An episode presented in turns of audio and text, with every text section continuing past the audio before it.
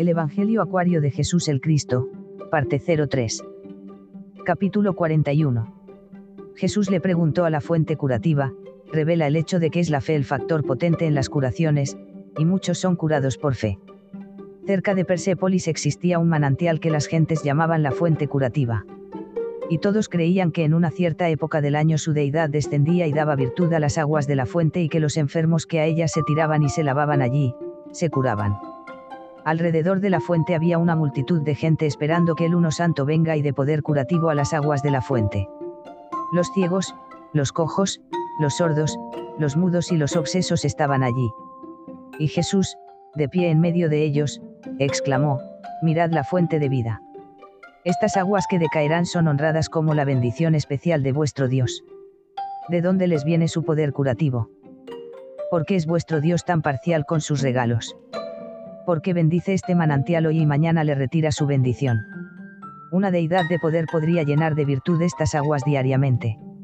Oídme vosotros los enfermos, los desconsolados, la virtud curativa de esta fuente no es un regalo de Dios. La fe es el poder curativo de cada gota de todas las aguas de este manantial. El que cree con todo su corazón que se va a curar lavándose en esta fuente, se curará cuando se lave, pudiendo lavarse a cualquier tiempo. Tírense a todos los que tengan fe en Dios y en sí mismos en estas aguas, y lávense. Y muchos de la muchedumbre se tiraron a la fuente cristalina y se curaron. Entonces hubo un tropel y todas las gentes, inspiradas por la fe, se disputaban para ser los primeros en lavarse, no sea que toda la virtud sea absorbida. Y Jesús vio a una niña, débil, desfallecida y sin ayuda que estaba esperando sentada sola más allá de la agitada multitud, sin que haya quien la ayude a entrar en la fuente. Y Jesús dijo, mi chiquitina, ¿por qué estás sentada esperando? ¿Por qué no te levantas para ir a la fuente y lavarte y curarte? La niña contestó, no necesito apurarme. Las bendiciones de mi Padre en el firmamento no se miden por copitas, ni faltan nunca. Las virtudes de esas bendiciones son las mismas eternamente. Cuando aquellos cuya fe es débil hayan terminado su apuro de lavarse por miedo de que su fe se debilite, y se hayan curado, estas aguas serán exactamente tan poderosas como antes para mí. Entonces puedo ir y quedarme allí por largo, largo tiempo en las aguas benditas del manantial. Y Jesús dijo, mirad un alma maestra. Vino al mundo a enseñar a los hombres el poder de la fe. Entonces levantó a la niña y dijo, ¿por qué esperas cosa alguna? El aire mismo que respiramos está lleno del bálsamo de la vida. Aspira este bálsamo de vida con fe y cúrate. La niña aspiró el bálsamo de vida con fe y se curó. Las gentes estaban maravilladas de lo que oían y veían, y dijeron este hombre verdaderamente debe ser el Dios de la salud hecho carne. Y Jesús dijo, la fuente de la vida no es un charco, es tan amplio como lo son los espacios de los cielos.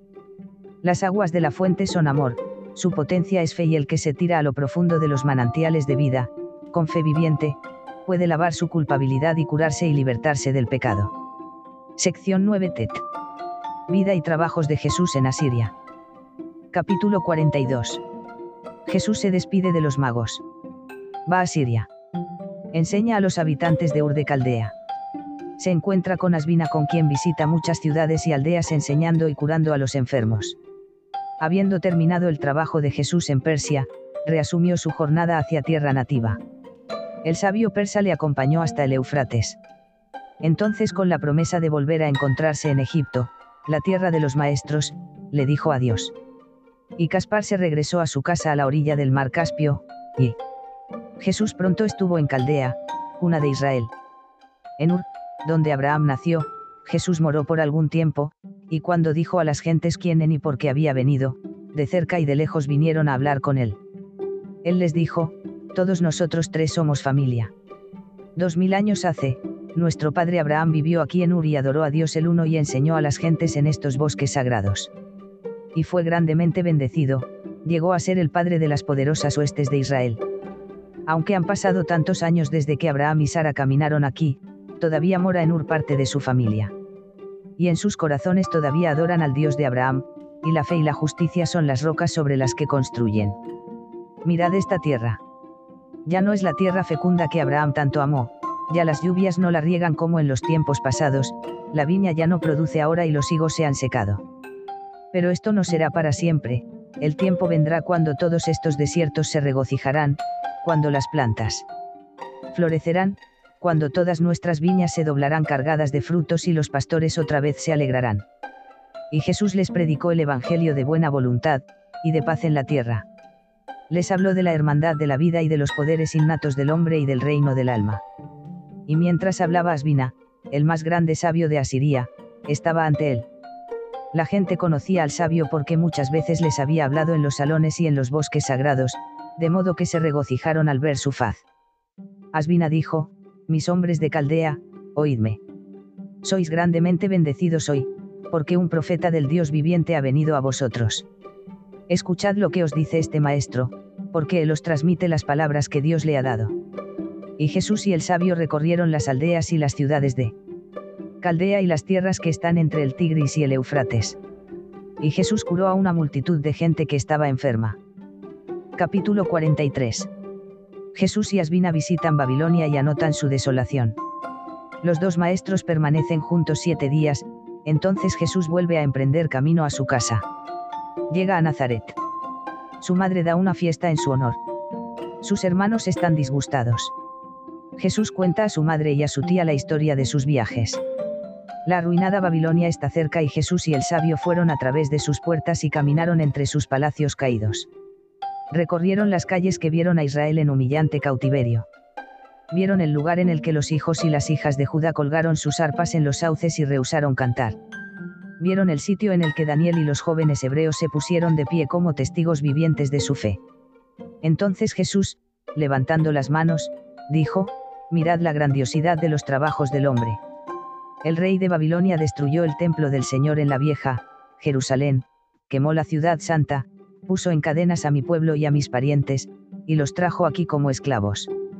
Pero vino la retribución porque todo lo que el hombre hace contra otro hombre el juez recto hace contra él. El sol de Babilonia se ha puesto, no se oirán más dentro de sus murallas los cantos de placer. Y toda clase de insectos y de aves inmundas encontrarán sus moradas en estas ruinas. Y en el templo Velus, Jesús y Asbina se detuvieron en pensamiento silente. Entonces Jesús dijo, He aquí este monumento de tontería y de vergüenza.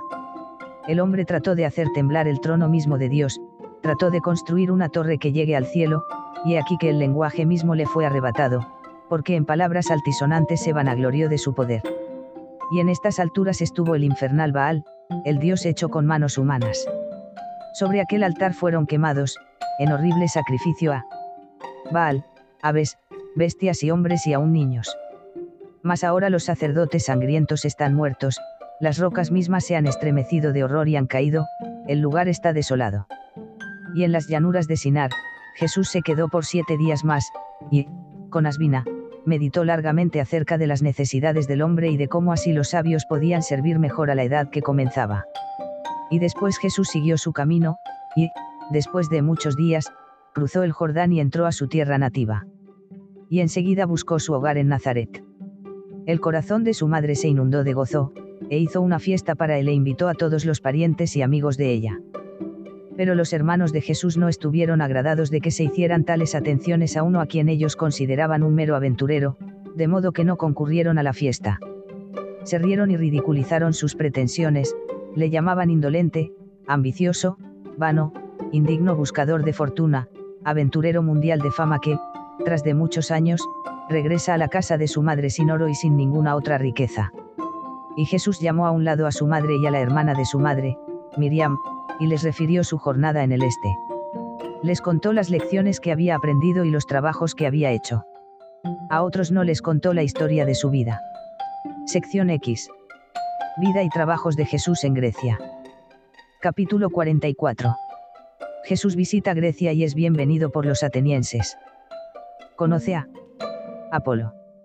Habla a los maestros griegos en el anfiteatro. Su discurso. La filosofía griega estaba llena de verdad penetrante, y Jesús anhelaba estudiar con los maestros en las escuelas de Grecia. Por lo mismo salió de su hogar en Nazaret, cruzó las colinas del Carmelo y en el puerto tomó un barco llegando en breve a la capital griega. Ya los atenienses habían oído de él como maestro y filósofo, de modo que estuvieron contentos de recibirle para poder escuchar sus palabras de verdad. Entre los maestros griegos había uno, Apolo, al que le llamaban defensor del oráculo y el cual era reconocido en muchos países como el sabio griego. Apolo abrió para Jesús todas las puertas de la enseñanza griega y en el Areópago le permitió oír hablar a los más sabios maestros.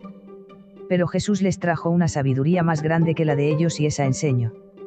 En cierta ocasión, estando Jesús de pie en el anfiteatro, habiéndole pedido a Apolo que hablara, dijo, Maestros atenienses, escuchadme. En edades muy antiguas, hombres sabios en las leyes de la naturaleza, buscaron y encontraron el sitio en el que esta ciudad se levanta. Perfectamente bien sabéis que hay partes de la Tierra en las que el gran corazón pulsante de la Tierra lanza ondas etéreas hacia el cielo que se unen con los éteres de arriba. En los que brillan luz espiritual y comprensión, como las estrellas de la noche. De todas las partes de la Tierra no hay lugar alguno mi sensible, más verdaderamente bendito espiritualmente aquel en que Atenas se asienta. Verdaderamente, toda Grecia es bendita. Ninguna otra nación ha sido la cuna de tan poderosa pléyade de hombres de pensamientos como los que adornan vuestros pergaminos de fama. Una hueste de gigantes vigorosos de la filosofía, de la poesía, de la ciencia y del arte nacieron en el suelo de la Grecia y arrullaron a la humanidad en su cuna de puro pensamiento. No vine aquí a hablaros de ciencia, de filosofía, de arte, en los que sois los maestros más formidables del mundo. Pero todas estas conquistas no son sino peldaños hacia mundos que están fuera del plano de los cinco sentidos, no son sino sombras fantásticas que danzan en las murallas del tiempo. He venido a hablaros de una vida imperecedera. En la ciencia y en la filosofía no hay poder suficientemente grandioso que permita al ego reconocerse a sí mismo o comulgar con Dios. No vengo a detener la corriente de los grandes raudales del pensamiento, sino a encausarla por los canales del alma. Sin el auxilio de la respiración espiritual, el trabajo del intelecto tiende a solucionar los problemas de las cosas que vemos y nada más. Los sentidos fueron hechos para hacer a la mente simplemente pinturas de las cosas aparentes, no pueden operar con las cosas reales, no pueden comprender la ley eterna. Pero el hombre tiene algo en su alma, un algo que rasgará el velo, para permitirle ver ese mundo de realidades. A ese algo lo llamamos conciencia espiritual. Ese algo duerme en toda alma, donde no puede ser despertado sino cuando la santa respiración llega a ser su huésped bienvenido. Esta santa respiración golpea a la puerta de toda alma, pero no le es permitido entrar sino cuando la voluntad del hombre le abre de par en par las puertas. En el intelecto no hay poder para desechar llave a esas puertas, ambas, la filosofía y la ciencia, han trabajado arduamente para conseguir siquiera un vistazo de lo que ocurre tras el velo, pero no lo han conseguido. El resorte secreto que abre de par en par las puertas del alma no se alcanza a tocar por otro medio que el de pureza en la vida, por la oración y el pensamiento santo. Retorna, oh místico arroyo del pensamiento griego, y mezcla tus linfas cristalinas con el diluvio de la vida espiritual. Entonces la conciencia espiritual no dormirá ya más. Y el hombre sabrá. Y Dios bendecirá. Y al terminar de decir así, Jesús se fue. Los maestros griegos, quedaron asombrados de la sabiduría de sus palabras, pero nada contestaron. Capítulo 45. Jesús enseña a los maestros griegos. Va con Apolo a Delfos y oye al oráculo hablar. El oráculo da testimonio de Jesús. Mora con Apolo y es reconocido como el oráculo viviente de Dios. Explica a Apolo el fenómeno de que hable el oráculo. Por muchos días los maestros griegos escucharon las palabras claras, incisivas, que Jesús hablaba y, si bien no comprendieron plenamente lo que les decía, estuvieron deleitados y aceptaron su filosofía. Un día, mientras Jesús y Apolo caminaban por la playa del mar, vino un correo de Delfos con gran apuro y dijo, Apolo, maestro, ven, el oráculo quiere hablar contigo. Apolo dijo a Jesús, Señor, si quisieras ver al oráculo de Delfos y oírle hablar, podrías acompañarme. Y Jesús le acompañó. Los maestros fueron rápidamente y cuando llegaron a Delfos reinaba una gran agitación. Y cuando Apolo se puso de pie delante del oráculo, éste habló y dijo, Apolo, sabio de la Grecia, la campana ha dado las doce, la medianoche de las edades ha llegado. Dentro del útero de la naturaleza son concebidas las edades, tienen su citación y nacen en gloria con el sol naciente, y cuando el sol de una edad se pone en el ocaso, la edad se desintegra y muere. La edad de Delfos ha sido una edad de gloria y de renombre. Los dioses han hablado a los hijos de los hombres por oráculos de madera, de oro o de piedras. El sol de Delfos se ha puesto en el ocaso, el oráculo declina, el tiempo se acerca en el que los hombres ya no oirán más su voz. Los dioses hablarán a los hombres. El oráculo viviente está ahora dentro de los bosques sagrados, el logos de la altura ha venido. De hoy en adelante mi sabiduría y mi poder disminuirán. De hoy en adelante la sabiduría y el poder de Emanuel crecerán. Que se detengan todos los maestros, que toda criatura oiga y honre a Emanuel. Y el oráculo no volvió a hablar por cuarenta días y los sacerdotes y el pueblo estuvieron asombrados y ellos vinieron de cerca y de lejos a oír al oráculo viviente hablar por cuarenta días la sabiduría de los dioses. Y Jesús y el sabio griego regresaron y en la casa de Apolo, el oráculo viviente habló por cuarenta días. Un día, mientras los dos estaban sentados solos, Apolo dijo a Jesús, este oráculo sagrado de Delfos ha dicho muchas palabras de ayuda para Grecia. Te ruego explicarme qué es lo que habla, si un ángel o un hombre o un Dios vivo. Y Jesús dijo, ni es ángel ni es Dios quien habla. Es la sabiduría sin par de la mente maestra de Grecia, expresada por una mente maestra. Esta mente gigantesca se ha revestido a sí misma con las substancias de alma, y piensa, y oye y habla. Subsistirá como alma viviente mientras haya mentes maestras que la alimenten con pensamientos, con sabiduría, con fe y con esperanza. Pero cuando las mentes maestras de Grecia perezcan en esta tierra, esta mente maestra gigantesca cesará de existir. Entonces el oráculo de Delfos no hablará más. Capítulo 46. Una tormenta en el mar. Jesús rescata a muchos que se ahogaban. Los atenienses oran a los ídolos. Jesús reprende su idolatría, y expresa cómo así es que Dios ayuda. Su última reunión con los griegos. Se embarca en el buque Marte. Era un día de fiesta. Jesús caminaba por la playa de Atenas. Una tormenta se había desatado y los barcos se mecían como juguetes sobre el seno del agitado mar. Los marineros y los pescadores descendían a sus tumbas de agua, las playas estaban cubiertas de cadáveres. Jesús no paraba, sino que con poder extraordinario rescataba a muchos que no podían auxiliarse a sí mismos, y con frecuencia devolvía la vida a los que parecían muertos. Ahora bien, en la playa había altares consagrados a los dioses que se suponía gobernaban los mares. Y hombres y mujeres, desoyendo los gritos de los que se ahogaban, se apiñaban alrededor de los altares gritando a sus dioses que los auxilien. Al fin cesó la tormenta, el mar entró en calma y los hombres al tranquilizarse pudieron volver a pensar. Entonces Jesús dijo, Decime, vosotros adoradores de dioses de madera ha disminuido por ventura la furia de la tormenta por razón de vuestro rezar enloquecido. ¿Dónde está la fortaleza de estos dioses pobres, desgastados por el agua y por el viento, con espadas y coronas pintadas?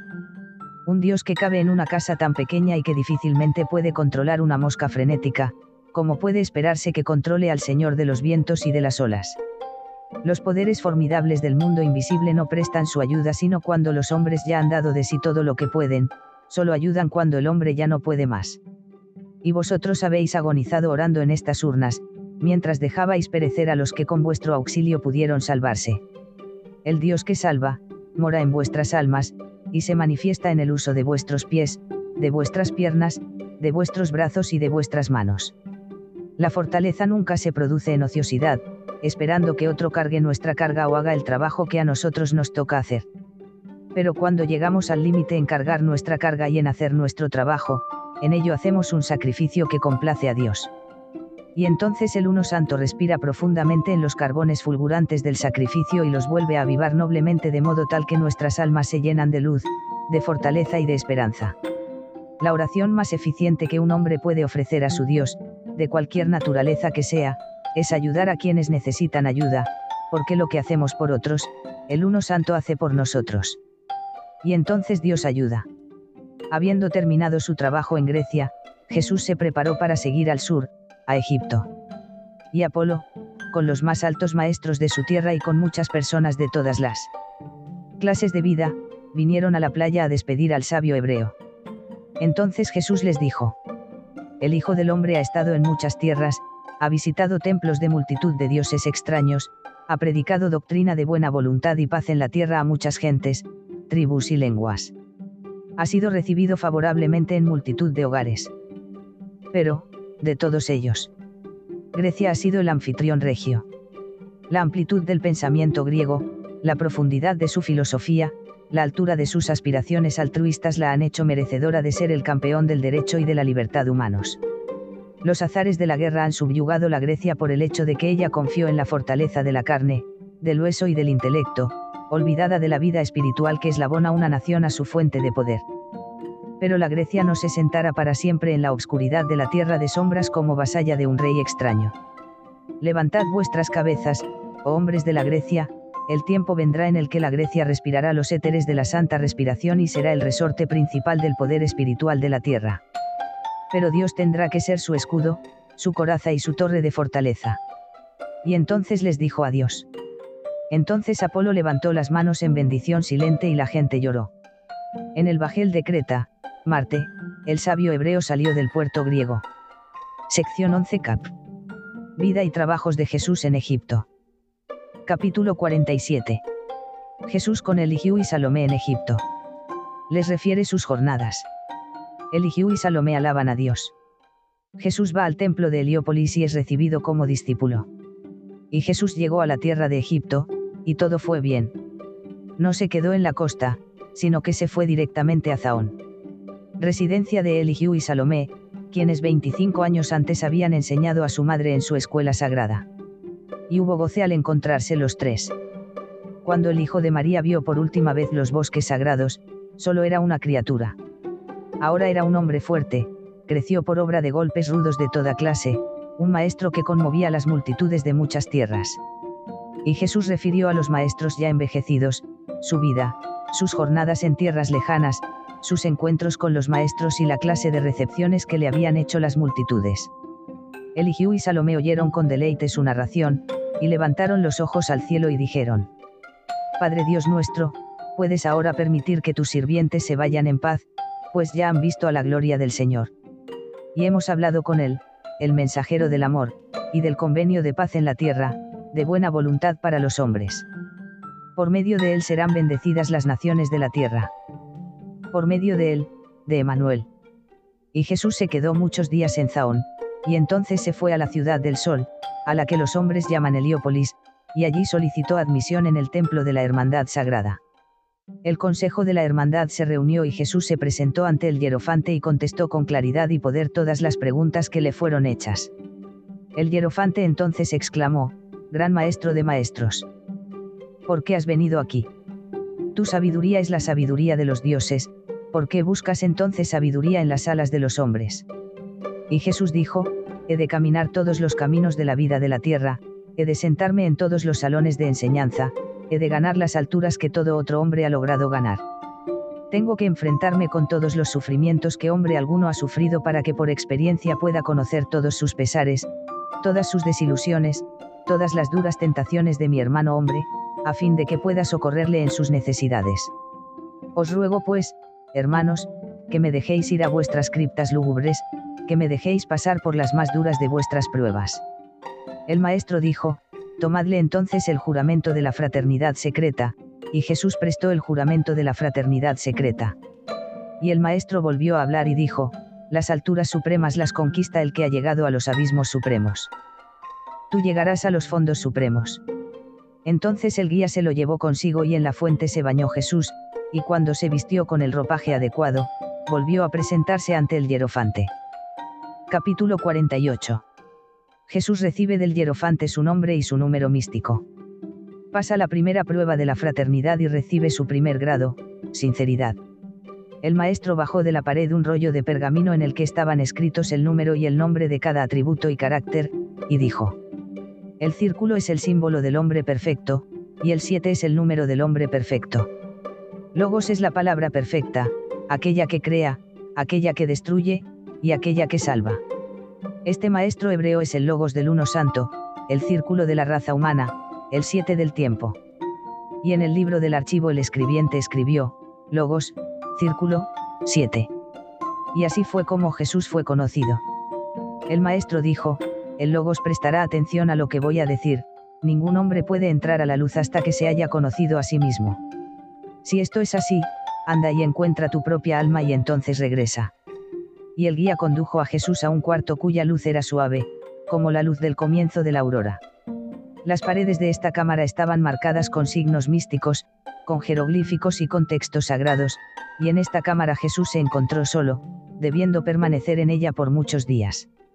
Y leyó los textos sagrados, y meditó en el significado de los jeroglíficos y pesó la importancia de la recomendación del maestro de conocerse a sí mismo. Y le vino una revelación, y entró en comunión con su alma, y se encontró a sí mismo, y entonces ya no estuvo solo. Dormía una noche y a la hora de la medianoche una puerta que él no había descubierto se abrió y un sacerdote de traje sombrío entró y le dijo, Hermano mío, perdona que haya venido a esta hora inusitada, pues he venido a salvarte la vida. Eres la víctima de un cruel complot. Los sacerdotes de Heliópolis están celosos de tu fama y han decidido que nunca salgas vivo de estas criptas lóbregas. Los altos sacerdotes no salen a enseñar al mundo, y tú estás condenado a la esclavitud del templo. Por lo mismo, si has de conquistar tu libertad, tienes que engañar a estos sacerdotes, tienes que decirles que has resuelto quedarte aquí toda la vida. Entonces, cuando hayas ganado todo lo que deseas ganar, regresaré y por una vía secreta te sacaré de aquí y podrás irte en paz. Y Jesús dijo, Hermano mío, hombre, has venido a enseñarme el engaño. Estoy dentro de estas santas murallas para aprender la bajeza de la vil hipocresía. No, hombre. Mi padre desprecia el engaño y yo estoy aquí para hacer su voluntad. Engañar a estos sacerdotes. No, mientras el sol brille. Lo que he dicho, dicho está. Seré sincero con ellos, con Dios y conmigo mismo. Entonces el tentador le dejó y Jesús volvió a encontrarse solo, pero después de un poco de tiempo apareció un sacerdote vestido de blanco y le dijo. Bien hecho. El logos ha triunfado. Esta es cámara de la prueba de hipocresía. Y entonces le guió y Jesús se encontró ante el asiento del juicio. Y todos los hermanos se pusieron de pie, el hierofante avanzó y colocó su mano en la cabeza de Jesús y en sus manos un rollo de pergamino en el que estaba escrita una sola palabra, sinceridad, y no se pronunció ni una sola palabra. El guía volvió a aparecer y a conducirle, y en una habitación espaciosa repleta de todo lo que un estudiante puede anhelar se rogó a Jesús que descansara y esperara. Capítulo 49. Jesús pasa la segunda prueba de la fraternidad, y recibe el segundo grado, justicia. El Logos no estuvo interesado de descansar, y dijo, ¿por qué esperar en esta habitación lujosa?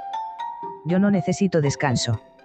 El trabajo de mi padre a mi encomendado me reclama premiosamente. Quiero ir y aprender todas mis lecciones. Si hay tribulaciones, que vengan, ya que cada victoria sobre sí mismo da mayor fortaleza. Y entonces el guía le llevó a una cámara tan oscura como la noche y allí lo dejó solo, y los días corrieron en profunda soledad. Y Jesús se durmió, y en el silencio de la noche se abrió una puerta secreta y por ella entraron dos hombres vestidos en trajes de sacerdotes, que llevaban en sus manos cada uno una lamparilla mortecina. Y acercándose a Jesús el uno habló y dijo, Joven, nuestros corazones están apesadumbrados por lo que sufres en estas cavernas tenebrosas por lo cual hemos venido como amigos a traerte luz, y a mostrarte el camino de la libertad. Nosotros, como tú, en una ocasión fuimos encerrados en estas cavernas, creyendo que por estos medios espeluznantes y pavorosos podríamos adquirir bendiciones y poder. Pero en un momento afortunado nos desengañamos, y, haciendo uso de toda nuestra fortaleza, rompimos nuestras cadenas, y entonces aprendimos que todo este curso es corrupción disfrazada. Estos sacerdotes son criminales ocultos. Alardean de sus ritos de sacrificios, ofrecen a sus dioses, y les queman vivas pobres aves y bestias, más aún, niños, mujeres y hombres y ahora te han aprisionado aquí y en cierto tiempo te ofrecerán en sacrificio. Te rogamos pues, hermano, que rompas las cadenas, ven, vámonos, acepta la libertad mientras puedes hacerlo. Y Jesús dijo, vuestros candilitos muestran la luz que traéis. Os ruego decirme quiénes sois. Las palabras de un hombre no valen más de lo que ese hombre vale. Las paredes de este templo son fuertes y altas como lograsteis pues entrar a este lugar. Los hombres contestaron bajo estas murallas hay pasillos secretos, y como hemos sido sacerdotes y hemos pasado meses y años en estas cavernas los conocemos todos. Entonces sois traidores, dijo Jesús. Un traidor es un arpía, quien traiciona a otro hombre nunca es hombre en quien pueda confiarse. Si uno solamente ha alcanzado el plano de la deslealtad, es un amante del engaño y traicionará a cualquier amigo para sus finalidades egoístas. De cuenta, hombres o lo que seáis, de que vuestras palabras no impresionarán mis oídos. Podría yo prejuzgar a estos centenares de sacerdotes, traicionarlos a ellos y a mí mismo, por razón de lo que decís, cuando estáis confesando vuestra deslealtad. Ningún hombre puede juzgar por mí, y si yo juzgo sin tener toda la información, documentación, puedo no juzgar correctamente. Eneo, hombre, volveos por donde habéis venido. Mi alma prefiere la oscuridad de la tumba a las lucecillas mortecinas como las que traéis. Mi conciencia gobierna. Lo que estos, mis hermanos, desean decir, lo oiré, y en cuanto tenga toda la información, decidiré. Ni vosotros podéis juzgar por mí, ni yo por vosotros. Y dos, hombres idos y dejadme a esta luz encantadora porque, si bien aquí no brilla el sol, hay una luz que sobrepasa la del sol o la de la luna. Entonces, con amenazas iracundas de hacerle daño, los tentadores se fueron y otra vez Jesús se encontró solo. Otra vez apareció el sacerdote vestido de blanco y le guió, y Jesús se halló otra vez ante el hierofante. Y no se dijo ni una sola palabra, pero en las manos de Jesús colocó el maestro un rollo de pergamino en el que estaba escrita la palabra sugestiva, justicia. Y Jesús fue el amo de las formas fantasmagóricas del prejuicio y de la deslealtad. Capítulo 50. Jesús pasa la tercera prueba de la fraternidad y recibe el tercer grado, fe. El Logos esperó siete días y entonces fue llevado al Salón de la Fama, cámara ricamente amoblada e iluminada con lámparas de oro y plata. Los colores de los tumbados, las decoraciones, el mobiliario y las paredes eran de azul y oro. Sus repisas estaban llenas de libros de mentes maestras, las pinturas y las estatuas eran trabajo del más alto arte y Jesús estuvo arrobado con toda esta elegancia y estas manifestaciones del pensamiento. Leyó los libros sagrados e inquirió el significado de los símbolos y de los jeroglíficos. Y mientras estaba absorto en los más profundos pensamientos, un sacerdote se le acercó y le dijo, Mira la gloria de este lugar. Hermano mío. Tú eres altamente bendecido, pocos hombres de la tierra han alcanzado en tanta juventud alturas semejantes de fama. Ahora bien, si no desperdicias tu vida buscando cosas ocultas que el hombre nunca comprenderá, puedes fundar una escuela de pensamiento que te asegure fama imperecedera. Porque tu filosofía es mucho más honda que la de Platón, y tus enseñanzas complacen el común de gentes más que las de Sócrates. ¿Por qué buscar luz mística dentro de estos antros anticuados? Sal y camina con los hombres y piensa con los hombres, y ellos te honrarán. Y, después de todo, estas iniciaciones tenebrosas pueden ser míticas y tus esperanzas mesiánicas solamente ilusiones bajas de una hora. Te aconsejo que renuncies lo incierto y que elijas la vía que conduce a la fama segura. Y así el sacerdote, demonio disfrazado, cantó los cantos de sirena de la incredulidad, y Jesús meditó larga y profundamente lo que le había sido dicho. El conflicto fue muy amargo, porque la reina ambición es una enemiga dura de combatir. Por 40 días el ego superior luchó con el ego inferior, y entonces la batalla se ganó. La fe surgió triunfante, la incredulidad ya no existía. La ambición se cubrió la faz y huyó, y Jesús dijo, La riqueza, el honor y la fama terrestres no son sino burbujas de una hora. Cuando este corto espacio de vida terrena ha sido todo medido, las bombas de jabón reventadas del hombre se entierran con sus huesos. Más todavía, lo que un hombre hace por su ego egoísta no se cuenta al haber de su vida. El bien que un hombre hace por otro hombre es la escalera fuerte por la que el alma asciende a la riqueza, el poder y la fama de calidad deífica que jamás se extingue. Dadme la pobreza de los hombres, la conciencia del deber hecho por amor, la aprobación de mi Dios y estaré contento. Y entonces, levantando los ojos al cielo, dijo, Mi Padre Dios, te agradezco esta hora. No te pido tu gloria, me conformo con ser guardián de las puertas de tu templo y servir a mi hermano hombre. Y otra vez Jesús fue llevado a la presencia del hierofante, y otra vez no se dijo ni una sola palabra, pero en las manos de Jesús el Maestro colocó un pergamino en el que estaba escrita la palabra, fe. Y Jesús dobló la cabeza en humilde agradecimiento, y se fue. Capítulo 51. Jesús pasa la cuarta prueba de la fraternidad y recibe el cuarto grado, filantropia. Cuando hubieron pasado ciertos días, el guía condujo a Jesús a la sala de la alegría, un salón amoblado con mucha riqueza y repleto de todo lo que el corazón carnal puede desear. Sobre las mesas estaban las viandas más escogidas y los vinos más deliciosos, y doncellas en trajes festivos servían todo con gracia y con alegría. Y allí estaban hombres y mujeres ricamente vestidos, locos de goce, saboreando todas las copas de alegría.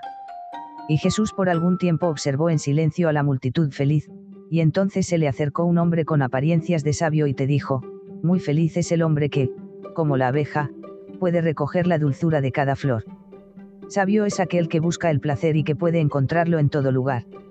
A lo mejor el espacio de una vida sobre la tierra es corto, al fin del cual se muere y se va, sin saber a dónde. Si es así, comamos y bebamos y bailemos y cantemos y recojamos todos los goces de la vida, que la muerte viene presto. Es tonto desperdiciar la vida por otros hombres. Mira cómo todos mueren, y se acuestan juntos en la tumba, en la que nadie puede saber y nadie puede expresar su gratitud. Pero Jesús no contestó, sino que observó en pensamiento silente a los huéspedes vestidos en oropel en sus movimientos circulares de alegría. Y entonces entre los concurrentes vio a un hombre vestido con ropas burdas, que mostraba en la cara y en las manos las líneas del trabajo y de la necesidad. La multitud frívola encontraba placer en afrentarle, en empujarle contra la pared, y se reía de su desconcierto. Y entró entonces una pobre y débil mujer que mostraba en la cara y en las formas la huella del pecado y de la vergüenza, y sin piedad la escupían, la escarnecían y la arrojaban del salón. Y entró una niña de ademán tímido y de aspecto hambreado y pidió que le dieran un poquito de alimento. Pero fue arrojada, desamparada y sin amor, y la danza alegre prosiguió. Y cuando los buscadores del placer volvieron a urgir a Jesús para que se les uniera en su alegría, él dijo. ¿Cómo puedo buscar placer para mí cuando otros están en necesidad? ¿Cómo podéis pensar que mientras los niños lloran de hambre, mientras aquellos en guaridas de pecado claman por compasión y amor, pueda yo llenarme hasta la saciedad con las cosas buenas de la vida. Yo os digo que no, todos somos parientes, cada cual es parte del gran corazón humano. No puedo contemplarme separado de aquel pobre hombre que vosotros de tal manera habéis despreciado y estrellado contra la pared. Ni de aquella en traje de mujer que vino de las guaridas del vicio pidiendo compasión y amor y quien fue tan brutalmente empujada por vosotros otra vez, a su antro de pecado ni de la niñita que arrojasteis de en medio de vosotros a sufrir el viento frío y yermo de la noche. Yo os digo, hombres, que lo que vosotros habéis hecho a ellos, que son mi familia, me habéis hecho a mí. Me habéis insultado en vuestra propia casa, y no puedo quedarme. Me voy a encontrar a esa niña, a esa mujer y a ese hombre, y a ayudarlos hasta que la última gota de mi sangre se haya agotado. Llamo placer ayudar a los desvalidos, alimentar a los hambrientos, vestir a los desnudos, curar a los enfermos, hablar. Palabras de alegría a los que carecen de amor, a los descorazonados y a los deprimidos. Y lo que vosotros llamáis alegría no es sino un fantasma de la noche, llamaradas del fuego de la pasión que dibuja cuadros, en las paredes del tiempo. Y mientras el Logos hablaba, el sacerdote vestido de blanco entró y le dijo, el consejo te espera. Y otra vez se presentó Jesús ante el tribunal, y otra vez no se dijo ni una sola palabra, y el hierofante colocó en sus manos un rollo de papiro el que estaba escrita la palabra, filantropia. Capítulo 52. Jesús pasa 40 días en los bosques del templo. Pasa la quinta prueba de la hermandad y recibe el quinto grado, heroasmo. Los bosques del templo eran ricos en estatuas, monumentos y altares, Jesús gustaba caminar y meditar. Y después de conquistar el egoísmo, en estos bosques habló con la naturaleza por 40 días. Y entonces el guía tomó cadenas y le encadenó de pies y manos, y entonces le arrojó en un antro de bestias hambrientas, de aves inmundas y de seres que se arrastran. El antro era tan oscuro como la noche, las bestias salvajes aullaban, las aves en furia chillaban, los reptiles silbaban. Y Jesús dijo, ¿quién fue el que así me encadenó? Porque mansamente permití que me arrojaran con cadenas. Yo os digo que nadie tiene el poder de arrojar el alma humana de qué están hechos los grilletes. Y en su poder se levantó, y lo que él había pensando que eran cadenas resultaron ser cuerdas sin valor que se partían a su contacto.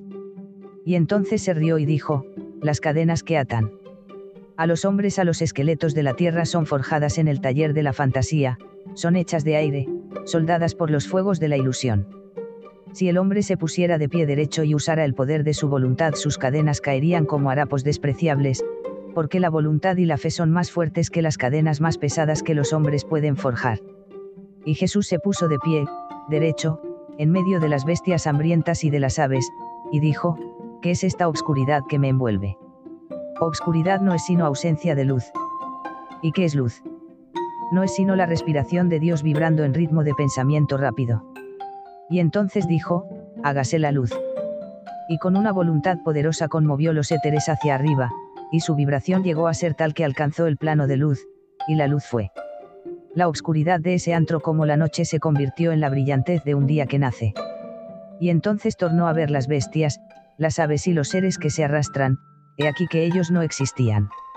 Y Jesús dijo, ¿de qué tienen miedo las almas? El miedo es el carruaje en el que el hombre se conduce a sí mismo a la muerte.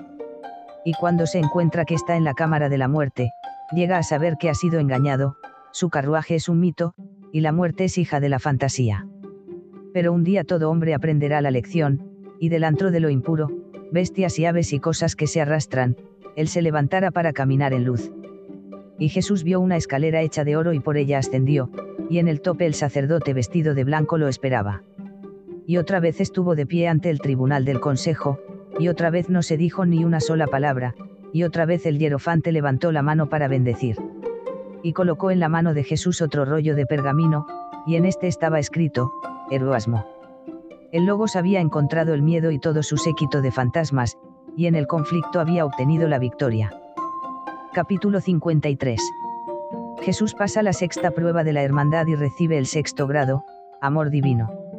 En toda la tierra no había lugar más suntuosamente amoblado que los salones de la belleza del Templo del Sol. Muy pocos estudiantes habían entrado jamás a estos ricos cuartos, los sacerdotes los miraban con sobrecogimiento, y los llaman los salones de los misterios. Cuando Jesús triunfó del miedo, conquistó el derecho de entrar en ellos. El guía le condujo, y, después de pasar muchos cuartos ricamente amoblados, llegaron al salón de la armonía, y allí dejó solo a Jesús. Entre los instrumentos musicales. Había un clavicordio, y Jesús se sentó en modo lleno de pensamiento inspeccionándolo, cuando, quedamente, una doncella de belleza arrebatadora entró al salón. Pareció no darse cuenta de la presencia de Jesús, sentado, meditativo, profundamente abstraído en sus pensamientos. Ella se sentó al lado del clavicordio, ella tocó las cuerdas con suma suavidad, y ella tocó las cuerdas con suma suavidad, y ella cantó los cantos de Israel. Y Jesús estuvo fascinado, nunca había visto semejante belleza, nunca había oído semejante música. La doncella cantó sus cantos, parecía no saber que persona alguna estuviera cerca, y se fue. Y Jesús, hablando consigo mismo, dijo, ¿cuál es el significado de este incidente? Yo no sabía que tal belleza fascinadora y tal encanto como de reina podían encontrarse entre los hijos de los hombres. Yo no sabía que la voz de un ángel haya adornado jamás una forma humana, o que la música de los serafines se haya expresado jamás por labios humanos. Por días se sentó arrobado, la corriente de sus pensamientos había cambiado, no pensaba en nada sino en la cantora y en sus cantos. Anhelaba verla una vez más, y después de ciertos días ella volvió, y le habló y colocó la mano de ella sobre la cabeza de él. Su contacto estremeció toda el alma de él, y por un tiempo, olvidó el trabajo que había sido enviado a hacer. Pocas fueron las palabras que la doncella habló. Se fue. Pero el corazón de Jesús había sido tocado la llama del amor había prendido en su alma, y se encontró frente a frente con la prueba más dolorosa de su vida. No podía ni dormir ni comer. El pensamiento de la doncella había venido, y no se iría. Su naturaleza carnal clamaba a gritos por la compañera. Y entonces dijo, He aquí que he conquistado a todo enemigo que he encontrado, seré ahora conquistado por este amor carnal. Mi Padre me envió aquí para que muestre el poder del amor divino, de ese amor que alcanza a toda cosa viviente va a ser absorbido este amor puro, universal, por el amor carnal. Olvidaré a todas las demás criaturas y he de perder mi vida por esta hermosa doncella, aunque ella sea el tipo supremo de la pureza y del amor. Su alma se estremeció en sus fondos más profundos, y por largo tiempo luchó él con este ángel ídolo de su corazón. Pero cuando la jornada estuvo casi totalmente perdida, su ego superior se levantó con poder y él se encontró a sí mismo otra vez. Entonces dijo, aunque mi corazón se rompa en pedazos no fracasaré en esta, mi más dura prueba. Triunfaré sobre el amor carnal. Y cuando la doncella vino otra vez y le ofreció su mano y su corazón, él dijo, Hermosa, tu misma presencia me estremece con delicias, tu voz es bendición para mi alma, mi ego humano ansia volar hacia ti, estaría contento con tu amor. Pero el mundo todo tiene hambre de un amor que yo he venido a manifestar. Tengo pues que dejarte ir pero nos encontraremos otra vez. Nuestros caminos en la tierra no se separarán. te veré entre las multitudes atropelladas de la tierra como ministro del amor. Oigo tu voz que, cantando, gana los corazones de los hombres hacia cosas mejores. Y entonces, triste y llorando, la doncella se fue, y Jesús quedó otra vez solo. Y en ese instante, las grandes campanas del templo repicaron, los cantores cantaron un nuevo, novísimo canto, la gruta resplandeció con luz. El hierofante mismo apareció, y dijo, Salud a todos. Salud al Logos triunfante. El conquistador del amor carnal está de pie en las alturas. Y entonces colocó en las manos de Jesús un rollo de pergamino en el que estaba escrito, Amor divino. Juntos pasaron de la gruta de la belleza, y en el salón de los banquetes se sirvió una fiesta, de la que fue Jesús el huésped de honor. Capítulo 54. Jesús llega a ser el discípulo privado del hierofante y se le enseñan los misterios de Egipto. Pasando la séptima prueba, trabaja en la Cámara de la Muerte.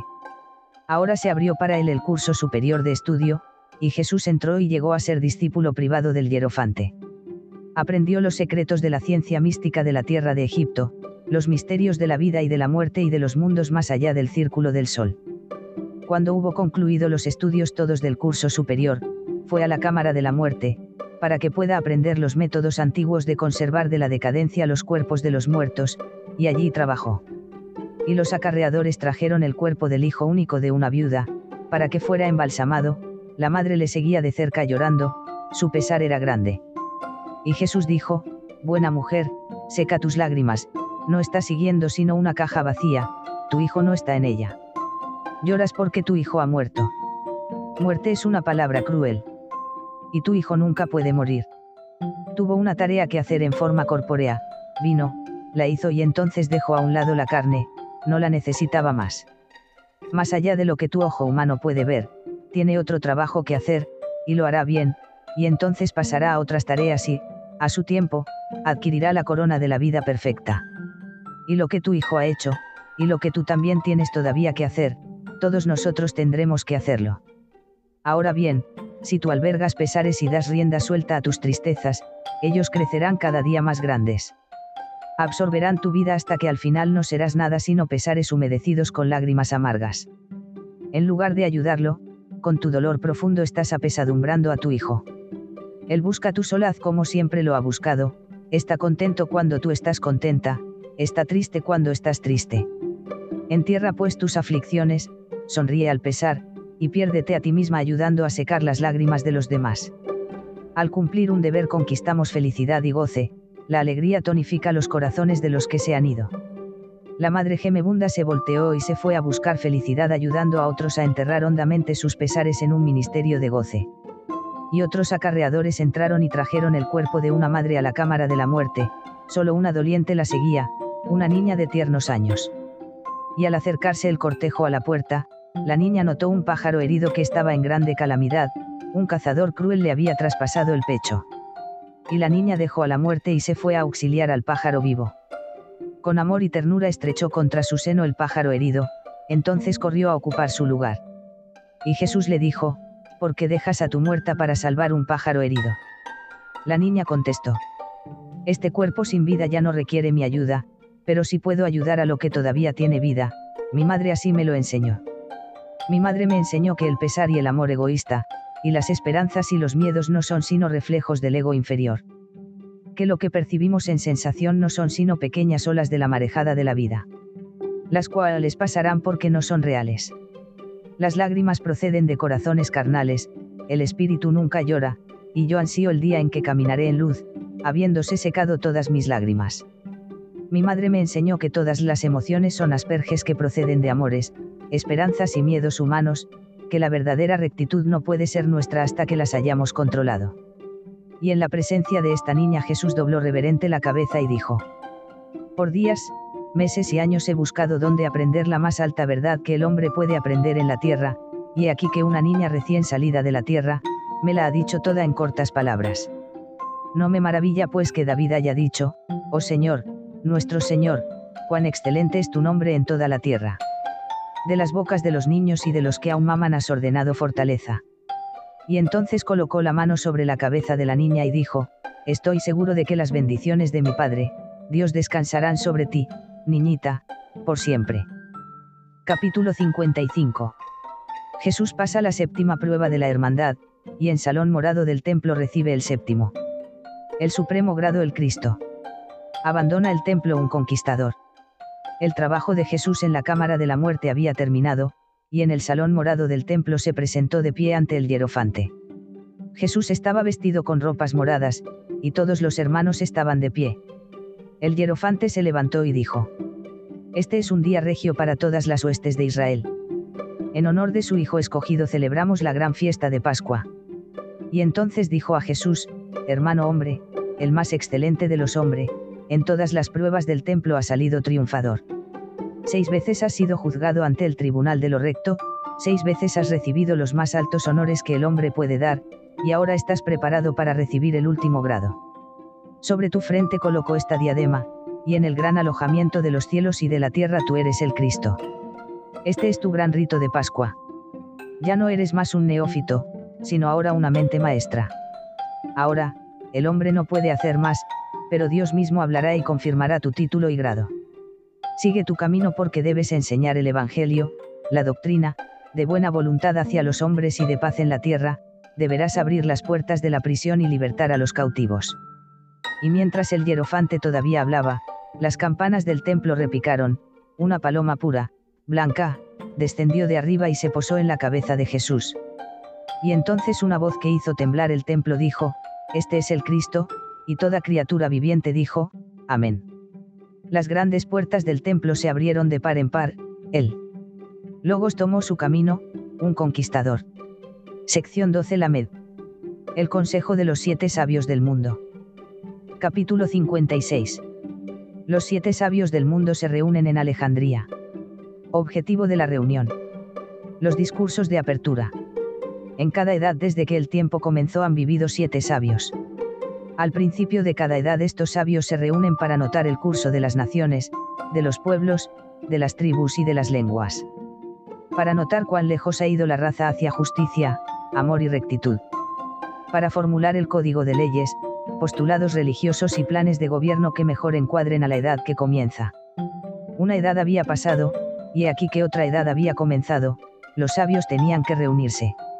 Ahora, Alejandría era el centro del mejor pensamiento del mundo, y aquí, en casa de Filo, los sabios se reunieron. De China vino Mengeste, de India vino Vidyapati, de Persia vino Caspar, de Asiria vino Asvina, de Grecia vino Apolo, Mateno fue el sabio egipcio y Filo era el jefe del pensamiento hebreo. El tiempo había llegado, el consejo se reunió y se sentó en silencio por siete días. Y entonces Mengeste se puso de pie y dijo, La rueda del tiempo ha dado la vuelta una vez más, la raza está en un plano más alto de pensamiento. Los vestuarios que nuestros padres tejieron se han desgastado, los querubines han tejido una tela celestial, la han colocado en nuestras manos y es nuestro deber, hacer nuevas ropas para los hombres los hijos de los hombres esperan una luz más grande. Ya no se satisfacen con dioses cortados de madera, o hechos de arcilla. Buscan a un dios no hecho con las manos. Ven los rayos de luz del día que comienzan, y sin embargo no comprenden los rayos. El tiempo está en sazón, y nosotros debemos entallar bien estos, vestidos para la raza. Hagamos pues para los hombres nuevos vestuarios de justicia, de demencia, de rectitud y de amor, para que puedan esconder su desnudez cuando brille la luz del día naciente. Vidyapati dijo, todos nuestros sacerdotes han enloquecido, vieron un demonio en el desierto y a él enfocaron sus lámparas y se les han roto, y ni un rayo de luz tiene ya ningún sacerdocio para los hombres. La noche es obscura, el corazón de la India demanda luz. El sacerdote no puede ser reformado, está ya muerto, su más grande necesidad es la de una tumba y la de cantos funerales. La nueva edad demanda libertad, la clase de libertad que hace de cada hombre un sacerdote, capacitándole para marchar solo, y para colocar sus ofrendas en el altar de Dios. Y Caspar dijo, en Persia las gentes están poseídas del miedo, hacen el bien de miedo de hacer el mal. El diablo es el poder más grande en nuestra tierra y, aunque es un mito, hace saltar sobre sus rodillas a los jóvenes y a los viejos. Nuestra tierra está oscura y el mal prospera en la oscuridad. El miedo cabalga en cada brisa que pasa, y se esconde en toda forma de vida. El miedo del mal es un mito, es una ilusión y una trampa, pero viviré hasta que venga un poder formidable a elevar los éteres al plano de la luz. Cuando esto ocurra, La tierra maga se gloriará en la luz. El afana de la Persia demanda luz. Capítulo 57. Continúa la reunión de los sabios. Discursos de apertura. Silencio de siete días. Asbina dijo, Asiria es la tierra de la duda, el carruaje de mi pueblo, aquel en el que más viaja es la duda. En cierta ocasión la fe entró en Babilonia, era hermosa y atrayente, pero como estaba vestida con ropajes tan blancos, los hombres le tuvieron miedo. Y todas las ruedas comenzaron a girar, y la duda le hizo la guerra y la arrojó del país, y ella no regresó nunca más.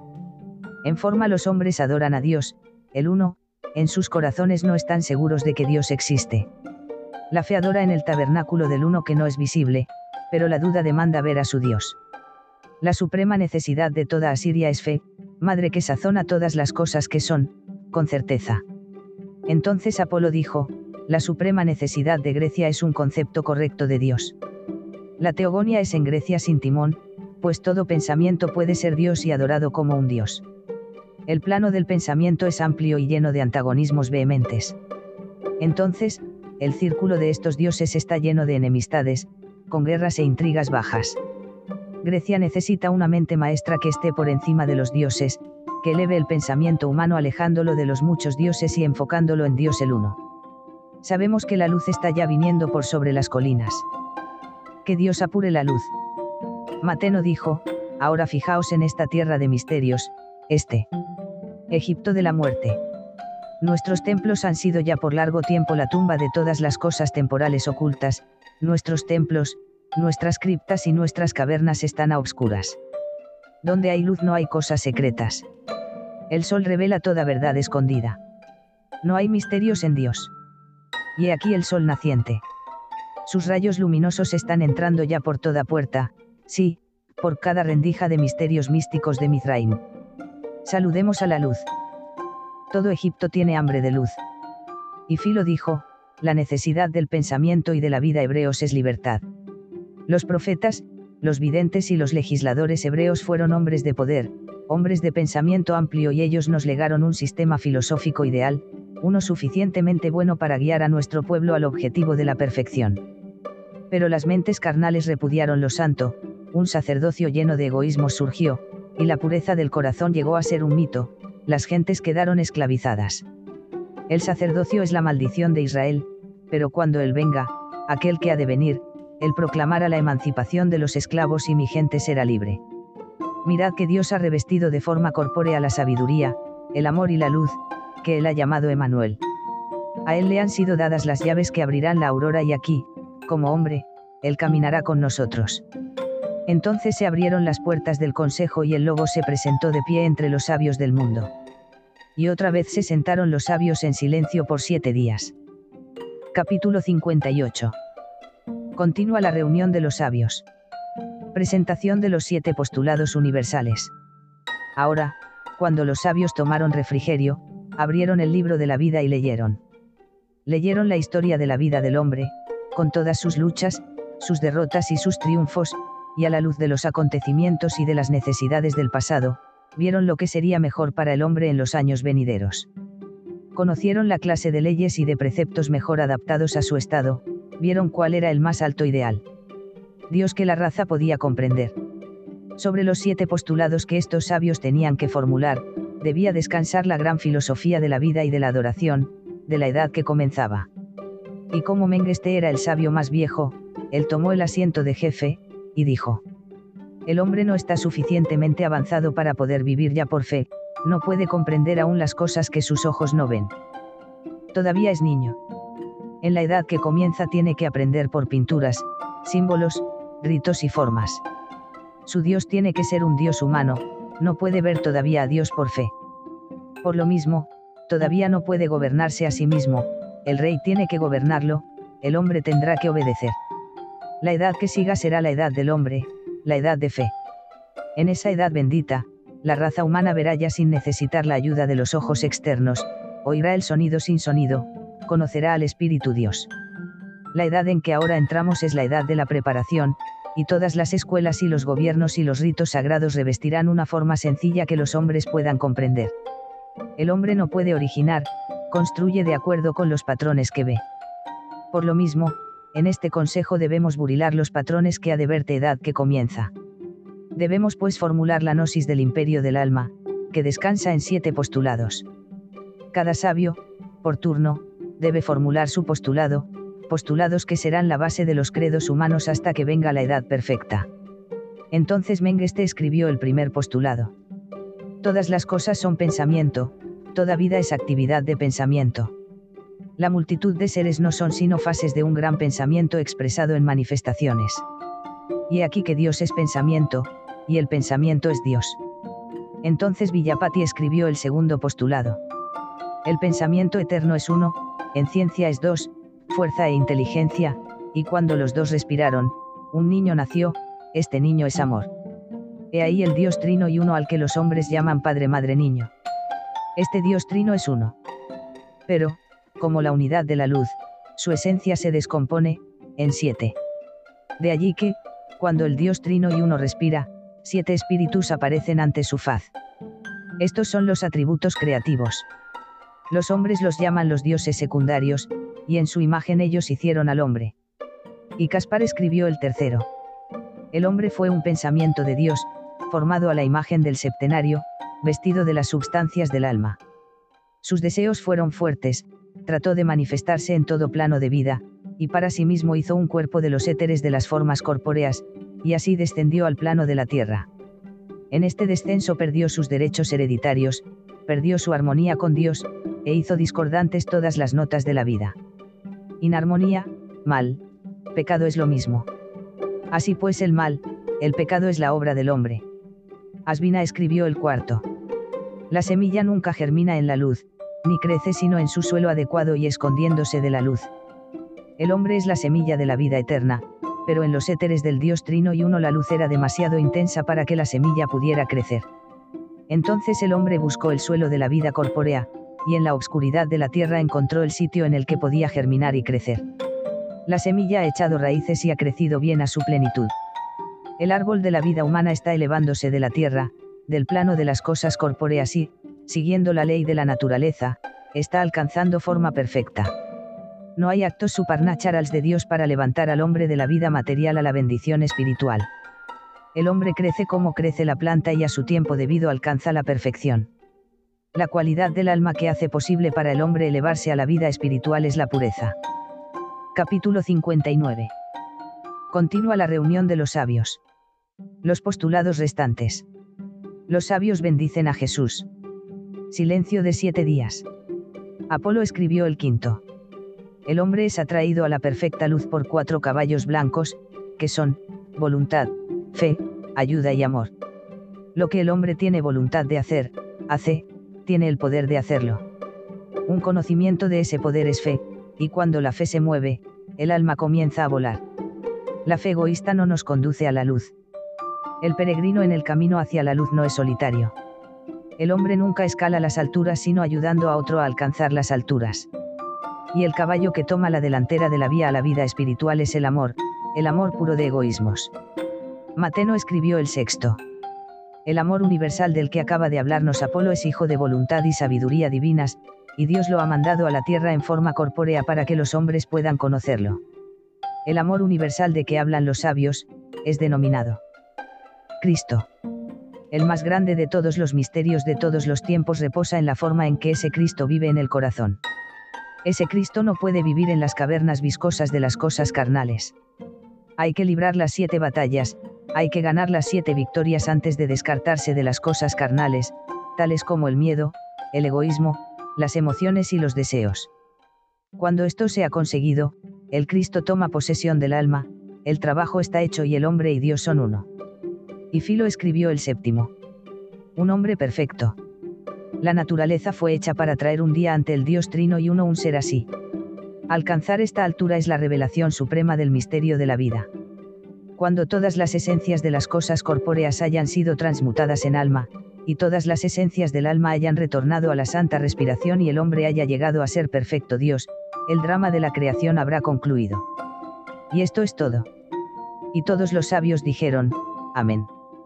Entonces Megeste dijo, el uno santo nos ha enviado un hombre, iluminado por el esfuerzo de años innumerables para que guíe los pensamientos de los hombres.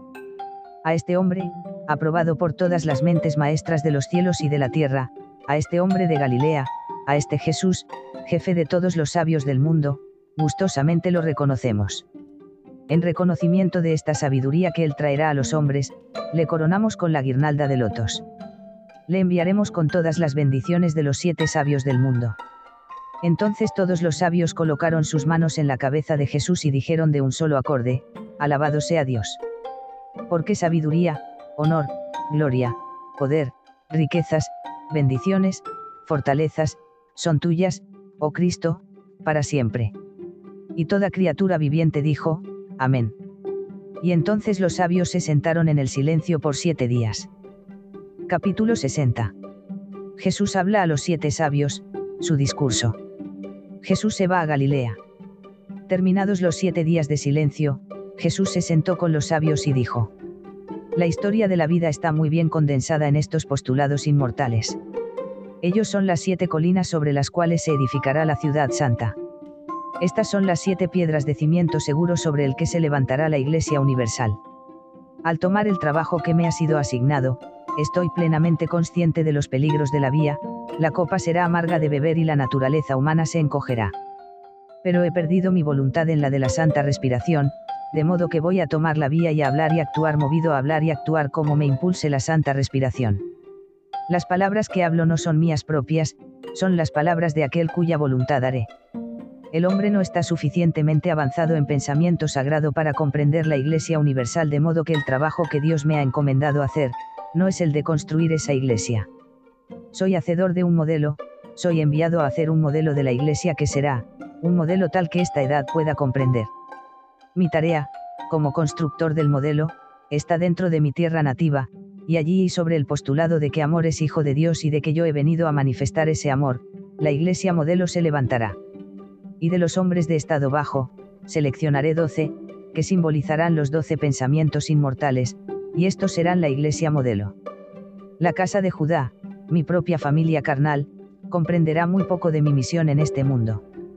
Y me menospreciarán, despreciarán mi trabajo, me acusarán falsamente, me atarán, me llevarán al tribunal del juzgamiento.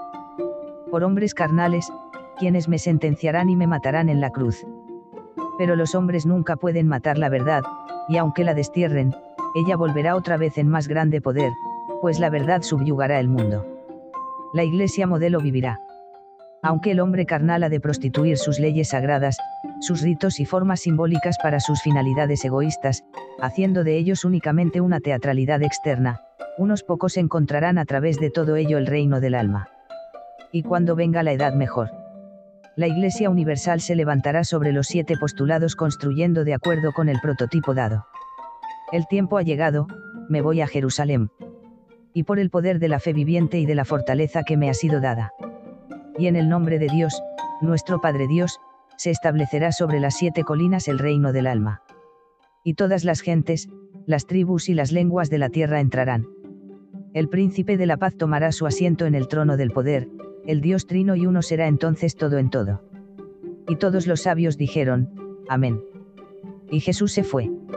Y después de muchos días llegó a Jerusalén, y entonces buscó su hogar en Galilea.